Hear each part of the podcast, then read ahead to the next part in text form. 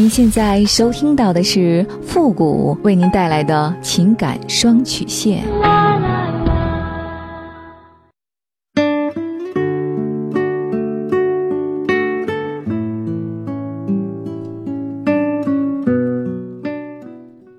你没有主意，我可以给你；你没有方法，我可以帮你。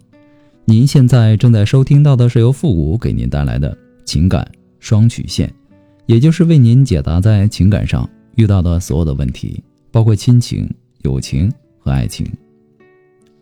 好了，那么接下来时间呢，让我们来关注一下今天的问题。这位朋友呢，他说：“付老师你好，我今年二十七岁，我和男友呢是因为疫情的原因分手一年多了，现在呢也全面放开了，我们各自生活在两个城市，本来我们之间已经没有联系了。前两天呢，我变小洋人了。”就发了一个朋友圈，他看到了就帮我买药什么的，然后呢给我打电话和我道歉，说还想跟我重新开始。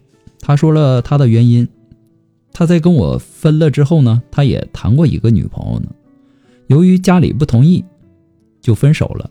现在呢他又来找我，你觉得我应该怎么办呢？女人呐。经常在婚姻问题上犯一种病，就是觉得自己单身这么久了，为了避免做剩女，就随便的凑合着把自己嫁给任意一个追求者。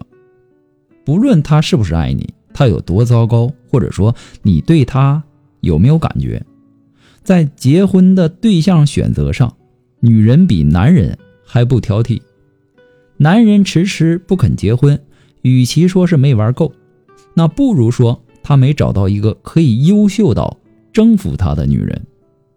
女人呢，却可以死守着一个糟糕的男人，只是因为她认为这个男人可能娶她。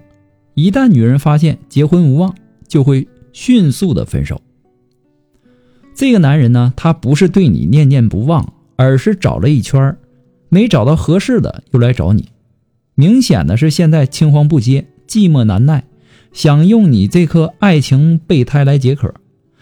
他这么直接的告诉你和你复合的理由，就是他的父母反对他上一段恋情。那背后的意思就是，我找回你也只是因为我的父母不那么讨厌你。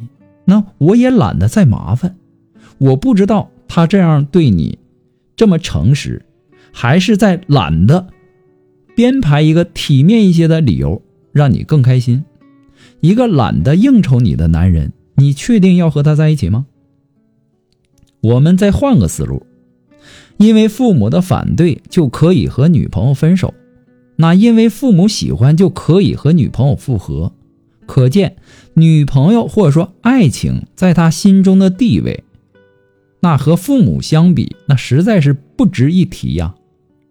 人和人之间的相处啊，那是很微妙的。你能保证讨好他父母一辈子吗？如果你哪天哪件事哪句话得罪了他父母，那是不是他也会和你再一次分手呢？在爱情里做备胎呀，太不牢靠了，也太不骄傲了。如果说他只是把你看作是能让他的生活正常运行的一颗备胎，而不是恋爱中不可或缺的女主角。即使是他想起你，需要你，使用了你，你也要做好做备胎的准备。所以说我劝你慎重的对待这个男人吧，别轻易的投入进去，别因为疫情的原因啊，给你买点药又心软了。你要考虑的全面一点。女孩子啊，一定要记住，不管自己多大多老，不管家人朋友。怎么催，都不要随便的对待婚姻。婚姻不是打牌，重新洗牌要付出巨大的代价。也不要为了负责而去结婚。你要知道，不爱对方却和对方结婚，那是最不负责任的。即使当时让对方很伤心，总好过让他几年甚至是一辈子伤心要强。有时单身反而是一种自信和诚实，懂事不抬杠、不较真的女人才有大智慧。不要让现实给你一巴掌，你才知道现实有多残忍。不过呢，复古给您的只是个人的建议而已，仅供参考。祝您幸福。好了，我们今天的节目呢，到这里就和大家说再见了。如果说你有什么问题想要问复古呢，你可以关注一下，呃，微信公众号“汉字的情感双曲线”，把你的问题呢，呃，直接发过来就可以了，不要超过六百字啊。或者说你问题太长呢，呃，你可以分开发。好了，我们今天的节目就到这儿吧，我们下期节目再见。